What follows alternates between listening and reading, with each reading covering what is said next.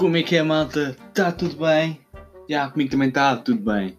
Ok, peço desculpa este momento autista, mas quando faço esta pergunta, eu imagino sempre que vocês estão a retribuir a pergunta, então já, eu respondo.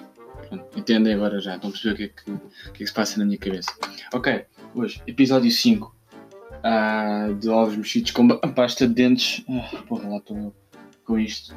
Do, do bacon. Não entendo porque eu tenho esta cena com bacon, mas pronto. Ahm, ok, episódio 5. Que está a passar? Eu ontem não fiz episódio, nem segunda-feira. Porquê? Porque estou cansado, tenho aulas e não tenho tempo. Yeah, é um homenagezinho destas cenas em que eu não consigo mesmo segunda e quarta-feira. Então eu para a semana também não devo fazer nada segunda e quarta-feira, entendem? Peço imensa desculpa, mas não dá. Ok, hoje, verão, Covid, não dá. Porquê é que não dá? Porque o Covid chegou para nos foder. E o que é que nos acontece? Não vamos ter praia, não vamos ter festivais, ah, só mesmo o Avante, porque pronto, os comunistas são especiais. Mas isto fica para outra cena que eu não quero estar a armar confusão.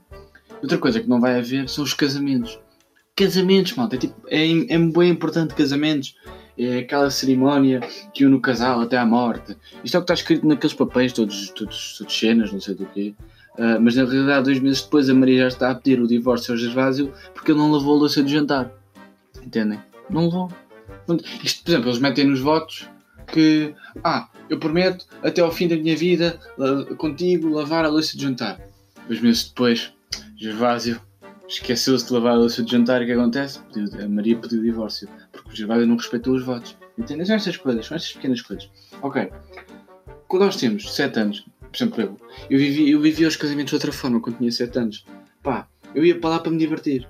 Pintava a cara com- que havia lá aquele espaço para crianças, ia ter com os outros miúdos para brincar às escondidas, à apanhada, ou 15, tudo mais, entendem? Mas o que acontece? Chegava às 9 da noite e eu dormia. Mas aonde? Num sofá. Ia à procura de um sofá para dormir. Depois, à uma da manhã, acordava todo estúpido porque os meus pais que não ir embora tinham que vir buscar. Aí eu, à uma da manhã, depois dormia no- na viagem do, de carro e às 8 da manhã já estava lá a pé para ver Finhas e Ferb em casa. Entendem? Pronto. Depois chega à fase dos 16 anos. Eu no ano passado tive um casamento, há dois anos. ah, tive um casamento e vivi aquilo muito diferente. Para já, fatinho, blazer sapatinho. Uma coisa que acontece quando tens 16 anos para cima. É. Não sei se quando eras mais novo também tinhas assim, mas por exemplo para mim foi assim. E outra cena é quando estamos a jantar. Yeah, é muito importante. E porquê? Por causa das mesas. Quando nós temos 16, 16 anos, eles tiram-nos as mesas das crianças. E vamos para as mesas dos adolescentes. Entendem? É tipo mesa das crianças, mas upgrade. Percebem? É as mesmas crianças de há 10 anos, mas pronto.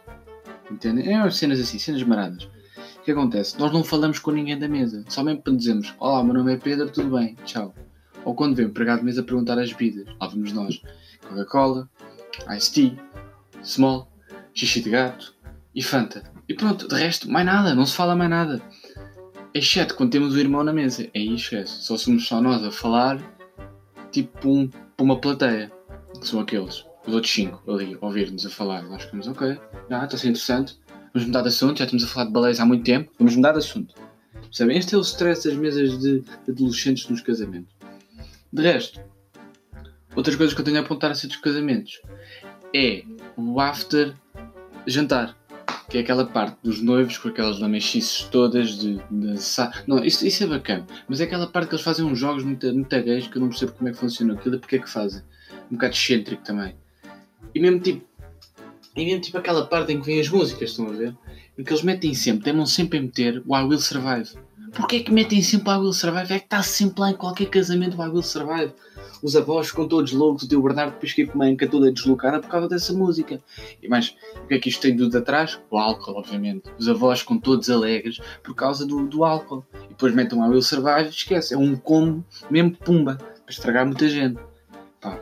Malta, isto foi a minha visão sobre casamentos. Ah, vocês devem gostar muito. Eu também curto casamentos. Curto. Nunca espero um dia casar, mas é a minha visão de casamentos. Ah, mas vá, vão lá ouvir o I Will Survive nas vossas colunas aos altos berros. Até amanhã!